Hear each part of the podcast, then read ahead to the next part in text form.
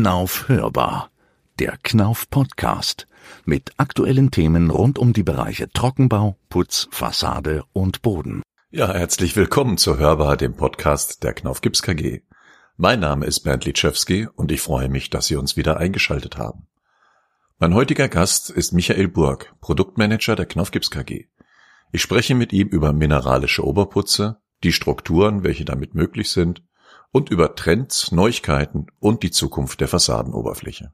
Hallo Michael, schön, dass du heute da bist. Stell dich doch bitte mal kurz selber vor. Ja, hallo, mein Name ist Michael Burg. Ich bin seit fast 20 Jahren bei der Knauf-Gruppe tätig und betreue hier die Kalkzementprodukte im Marktmanagement, Putzfassadensysteme. Bei den Kalkzementprodukten sind ja auch die mineralischen Oberputze mit dabei.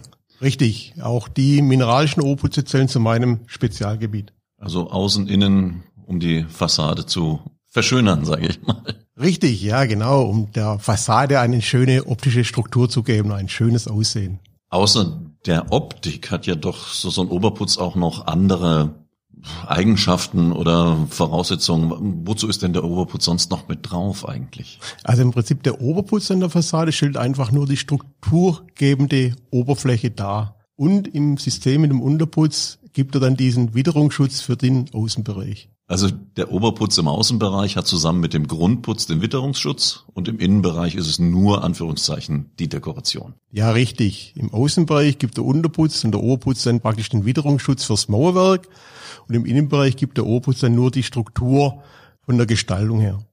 Struktur ist ein gutes Stichwort. Was gibt's denn für Strukturen? Was ist denn so das Übliche, was man mit einsetzen kann? Also wir haben, wir haben vielfältige Strukturen und ein, natürlich dann auch eine Vielzahl an Oberputzen. Es gibt dünnleige Oberputze, wie zum Beispiel Scheibenputze oder Rillenputze und auch die Filzputze. Und es gibt natürlich auch dickleige Oberputze, wie zum Beispiel Modellierputze, Kratzputze, die in einer höheren Putzdicke wie die normalen dünnleigen Putze aufgetragen werden. Ähm, Kratzputz kenne ich jetzt noch von meinem Elternhaus, so aus den 60er Jahren. Aber ich habe gedacht, das ist so aus dem Markt verschwunden. Gibt es das überhaupt noch? Also Kratzputze gibt es nach wie vor. Also wie du gerade soeben angesprochen hast, wurden früher sehr viele Kratzputze ausgeführt. Es gibt natürlich auch sehr, momentan sehr viele unterschiedliche Regionen, wo Kratzputze noch sehr viel angewendet werden. Und es gibt auch Regionen, wo der Kratzputz immer mehr in der Vergessenheit versinkt. Wobei ich es nicht verstehe, warum die Stuckateure, die Fachunternehmer eigentlich so wenig Kratzputze ausführen. Also wie gesagt, von meinem Elternhaus, ich kenne das Gebäude, wie lange Jahre das wirklich gut mit dastand und auch jetzt noch gut dasteht. Ich muss noch sagen, nach 50 Jahren hat er dann irgendwann mal einen Anstrich gekriegt. Äh, ist das ein Thema Kratzputz, was man bei Knauf, was ihr oder du da weiterverfolgst? Ja, also Kratzputz ist wie gesagt auch ein Thema bei uns. Wir haben jetzt mit dem Presto One einen Einlagen-Kratzputz entwickelt, der optimal auf dieses hochwärmedämmende Mauerwerk abgestimmt ist, mit seiner Druckfestigkeit, seinem Elastizitätsmodul. Im Prinzip so, wie man früher in den 70er Jahren, 80er Jahren noch diese Einlagenputze, diese Monokuschputze sehr, sehr häufig ausgeführt hat. Leider hat sich das Mauerwerk verändert und wir mussten jetzt praktisch mit unserem Presto One dann im Prinzip den Presto One auf dieses hochwärmedämmende Mauerwerk anpassen. Und das ist uns auch wirklich gelungen und da schätzen wir oder sind wir der Meinung, dass im Prinzip durch diesen Einlagenputz der Kratzputz wieder in den Vordergrund kommt. Also Kratzputz und dann Unterputz und Oberputz in einem. Nein. Also der Einlagenputz, wie er schon sagt, wird praktisch direkt auf das Mauerwerk aufgetragen, wobei wir davon ausgehen oder im grundsätzlich empfehlen, den das Mauerwerk nochmal zu ertüchtigen mit einer vollflächigen Gewebearmierung mit unserem SM300, den wir dann auf das Mauerwerk aufspritzen, Gewebe einlegen, den Presto One aufspritzen und am Folgetag dann die Struktur durch das Abkratzen der Oberfläche dann zum Vorschein kommt. Wir gehen davon aus, dass ein kleines Einfamilienhaus mit diesem Einlagenkratzputz innerhalb von einer Woche dann fertig erstellt werden kann. Das freut natürlich den Stuckateur, das freut natürlich auf alle Fälle den Bauherrn, weil sein Haus innerhalb von einer Woche fertig erstellt wurde im Außenbereich. Wenn jetzt hier ein Planer oder ein Bauherr diesen Podcast hört und sagt, oh, Presto, wann würde ich mich interessieren, wenn ich jetzt hier baue, kann so ein Kratzputz jeder ausführen?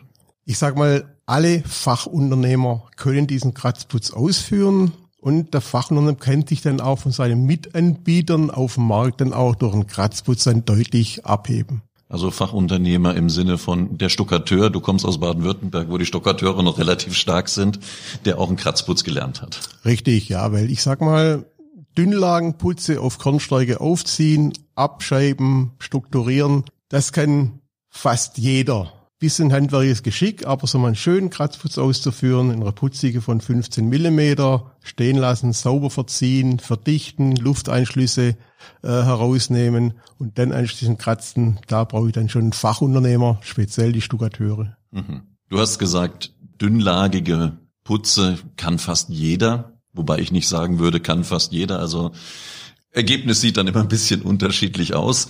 Aber bei den dünnlagigen Oberputzen, die ja meistens verwendet werden, was ist denn da die beliebteste Struktur? Die Scheibenputze sind im Prinzip die häufigst verwendete Struktur im Außenbereich, gefolgt von Filzputzen, die momentan einen wirklichen Modetrend erfahren, weil sie einfach sehr feinkörnig sind und einfach eine andere Struktur darstellen wie dieser übliche Scheibenputz. Beim Filzputz erfolgt die Ausführung, um eine optimale Struktur zu erstellen, immer grundsätzlich zweilagig.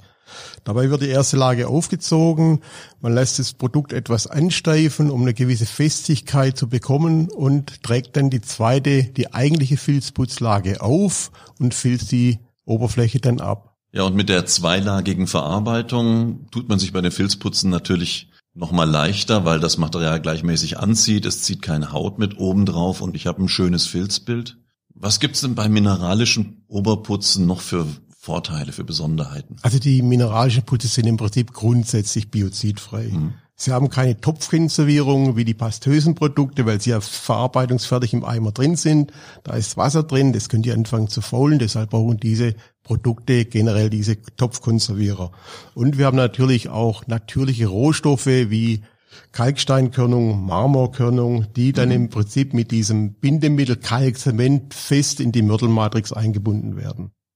Das bedeutet natürlich auch, wo nichts drin ist, kann nichts rauskommen und sind deshalb emissionsarm und können deshalb auch im Innenbereich angewendet werden. Also ich kann jeden Außenputz, äh, mineralischen Außenputz auch im Innenbereich einsetzen. Richtig. Es gibt vielleicht eine Ausnahme, den Kratzputz aufgrund seiner Selbstreinigungseffektes, dass mal ab und zu ein Körnchen rausfällt von, von der Oberflächenstruktur, würde ich jetzt nicht speziell im Innenbereich empfehlen, aber grundsätzlich gilt, jeder mineralische Putz kann sowohl im Außenbereich als auch im Innenbereich eingesetzt werden. Jetzt hat so ein mineralischer Putz natürlich noch ähm, ja andere Eigenschaften, weil er nicht durch Wasserverdunstung trocknet, sondern chemisch abbindet. Deswegen schwindet dann weniger als ein organischer Oberputz und man kann höhere Schichtstärken machen. Ich denke da so an äh, ja, Kratzputz wäre organisch nicht möglich oder diese ganzen neuen Techniken, die es da gibt, da gibt's doch zum Beispiel den SM700 Pro, mit dem man so viel machen kann. Was Richtig. kann man mit dem alles machen? Richtig. Unser SM700 Pro, unser Alleskönner. Ist Natürlich. doch eigentlich ein Klebe- und Armiermörtel. Richtig. Normalerweise Klebe- und Armiermörtel, aber wir können den genauso als Oberputz verwenden.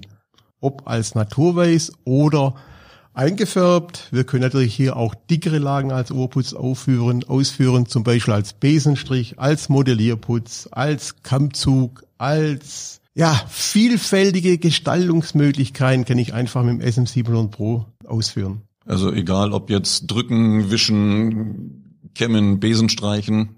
Alles. Ja. SM700 Pro, der Alleskönner. Und nur auf einem normalen Grundputz oder auch im Wärmedämmverbundsystem? Also generell natürlich auch auf Wärmedämmverbundsysteme als Armiermörtel als dann darauf als O-Putz oder natürlich auch auf Unterputze als Armierungsputz und darauf dann den SM700 Pro wieder als Oberputz in verschiedensten Formen. Jetzt hat der SM700 Pro natürlich ähm, ja nochmal ein paar andere Eigenschaften, weswegen man ihn als Armierungsputz nehmen kann. Was macht den denn so besonders? Also die Besonderheit liegt einfach in diesen langen Fasern, die einfach die Robustheit ergibt, diese hohe Zugfestigkeit, er wird robust dadurch und Natürlich aufgrund dieser langen Fasern gibt es den SM700 Pro nur als Sackware, weil er einfach im Silo nicht nachrutscht. Mhm. Und wir haben den schon immer im Programm als Sackware und das mit steigendem Erfolg. Jetzt gibt es natürlich viele Gestaltungsmöglichkeiten, über die wir hier sprechen, ob das jetzt der Kratzputz ist oder mit dem SM700 Pro dann äh, Besenstrich, Kammzug und so weiter. Wo kann ich mir denn anschauen, wie sowas funktioniert oder wie sowas aussieht? Also wir haben auf unserer Homepage natürlich verschiedene Verarbeitungsanleitungen zur Ausführung von eines Besenstrich, Kammzug, Modellierputz, Ja, Filzputz und so weiter. Filzputz, klar. Und ich würde sagen, die Seite, die Links hänge ich einfach an die Shownotes zu dem Podcast unten dran. Einfach im dementsprechenden Programm, in dem man es öffnet, auf den Link klicken und dann kommt man sofort direkt dorthin. Ja. Ja, du hast gesagt, den SM700 Pro, den kann man auch einfärben. In welchen Farben ist der denn machbar? Ja, dazu haben wir unser Farbsender. Da kann man jeden Farbton eingeben und dann im Prinzip die Machbarkeit, ob der SM700 Pro zum Beispiel in dem Farbton einzufärben ist, kann man da dann praktisch sehr schön erkennen. Ja, und da es ein mineralisches Produkt ist, wenn ihr auch immer nur mineralische Pigmente verwendet, die sehr farbtonstabil sind. Auch das Farbsender werden wir in den Shownotes verlinken. Und da sind ja nicht nur die mineralischen Putze drin, da sind alle unsere Putze, alle unsere Farben drin. Ja. Bis hin zu den sogenannten TSR-Farben. Und man kann die Machbarkeit dann sofort damit raus. Alles drin. Ja. Wie ist das jetzt mit dem Putzen? Der ist eingefärbt, aber dann hört man immer noch was von einem EGA-Anstrich, der da drauf muss, oder Egalisationsanstrich. Wozu ist der denn nötig? Also grundsätzlich sollte, wenn ich einen eingefärbten Oberputz im Außenbereich anwende, eventuell sogar im Innenbereich einfach in ein Egalisationsanstrich ausgeführt werden. Der Egalisationsanstrich stellt einfach die Gleichheit, die Gleichmäßigkeit des Farbtons dar, äh, wobei man natürlich sagen muss, wenn ein Oberputz, ein mineralischer eingefärbter Oberputz ausgeführt wird, dass im Prinzip dann schon vom Strukturieren her leichte Schlieren entstehen können durch die unterschiedliche Austrocknung und durch diesen Egalisationsanstrich wird also dieser, diese Farbgleichheit wiedergegeben. Ich würde auch empfehlen, jedem Stuckateur ein Egalisationsanstrich grundsätzlich ins Angebot mit aufzunehmen und dann im Nachhinein den Bauherrn selber entscheiden zu lassen, ob dann auch dieser Egalisationsanstrich notwendig ist. Jetzt bist du für mineralische Putze zuständig und da denkt man erstmal an die Säcke, die mit Wasser angerührt werden, weil man ja Kalk und Zement drin hat, was da irgendwo abbinden muss. Jetzt habe ich aber auch gesehen, es gibt mineralische Putze im Eimer. Äh, wie funktioniert das denn? Ja, also wir haben natürlich mit unserem Mineral aktiv einen mineralischen, pastösen Oberputz.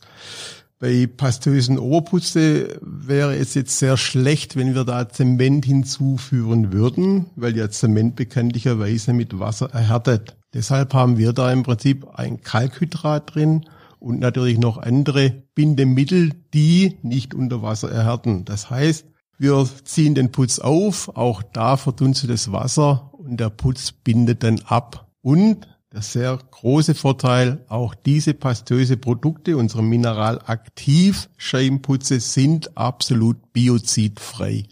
Das ist ähnlich dann, wie wir im Innenbereich die Raumklimaprodukte ja auch einen Kalkputz im Eimer haben, dann aber auch als ja mineralischer Putz für die Fassade. Ja, wir werden immer gefragt, warum gibt's denn eigentlich einen Kalkputz pastös? Das funktioniert doch gar nicht falsch.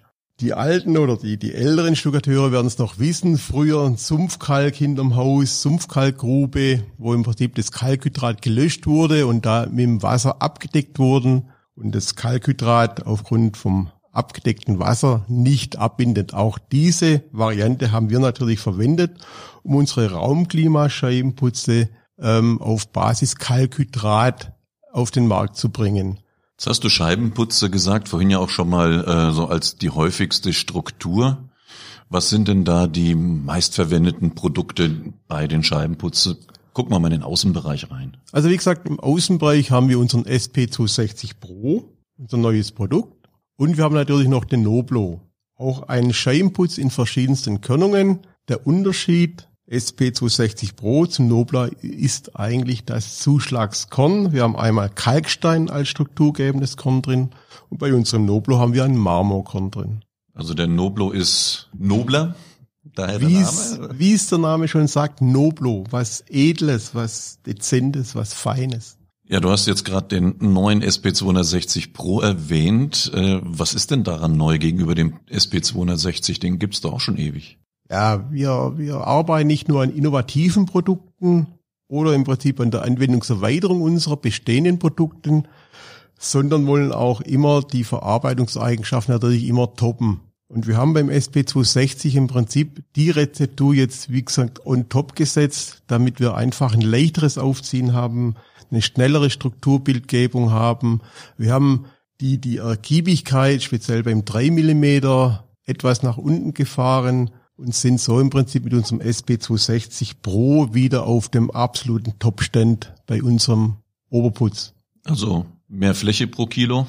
Mehr Fläche pro Kilo. Genau, das ist das richtige Wort. Und äh, ja, schnellere, schönere Struktur. Richtig. Und nicht zu vergessen, wir haben natürlich die Sackgröße von 30 Kilo auf 25 Kilo reduziert.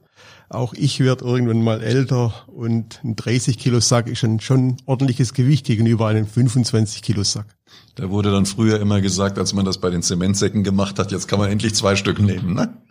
ja, ja, zweimal 25 ist wieder 50 Kilo, wo wir okay. bei, wieder bei diesem 50 Kilo Zementsack sind von früher, ja. Aber Spaß beiseite. Wir wollen im Prinzip auch, wie gesagt, den, den, den Verarbeiter natürlich auch leichtes tun einfach sagen, 25 Kilo ist im Prinzip das Maß aller ja, Dinge. In manchen europäischen Nachbarländern ist das sogar schon Pflicht, auf 25, 20 Kilo Richtig. runterzugehen. Da hinken wir in Deutschland noch ein bisschen hinterher mit den 30 Kilo Säcken. Richtig, ja. Aber wir arbeiten dran, also auch hier die Gebindegröße peu à peu reduzieren. Ja, aber wir wissen es, dafür müssen die Kollegen nicht ins Bodybuilding-Studio. ja, ja. Ja, wir sind schon fast am Ende. Die Zeit ist schon wieder wie schnell verflogen. Wie siehst du, Michael, eigentlich so ein bisschen die Zukunft der Oberputze? Wo wird's hingehen? Also ich denke mal, dass nach wie vor die, die häufigst verwendete Oberputzstruktur immer noch der Scheibenputz bleiben wird. Das hat sich einfach eingebürgert. In den 70er, 80er Jahren war mal der Rillenputz modern. Ich denke, da wird nicht mehr arg viel gemacht mit Rillenputzen. Gehe davon aus, dass einfach diese Rillen, Schmutzablagerungen äh, sehr stark waren. Äh, wie gesagt, Scheibenputz wird die meistverkaufte Oberputzstruktur bleiben, gefolgt von Filzputzen mhm. und natürlich momentan der Modetrend Besenstrich, Fassadengestaltung, Teilflächen im Kammzug und nicht zu vergessen natürlich die Kratzputze. Und da bin ich immer noch Fan davon, von einem Kratzputz. Und wie gesagt, wir haben es vorher mal kurz angesprochen, unseren Presto One mit einem 1,5 Millimeter Korn, gegebenenfalls mit einem leichten Glimmerzusatz. Es gibt wirklich eine ausdrucksvolle, starke, fein dezente Oberfläche.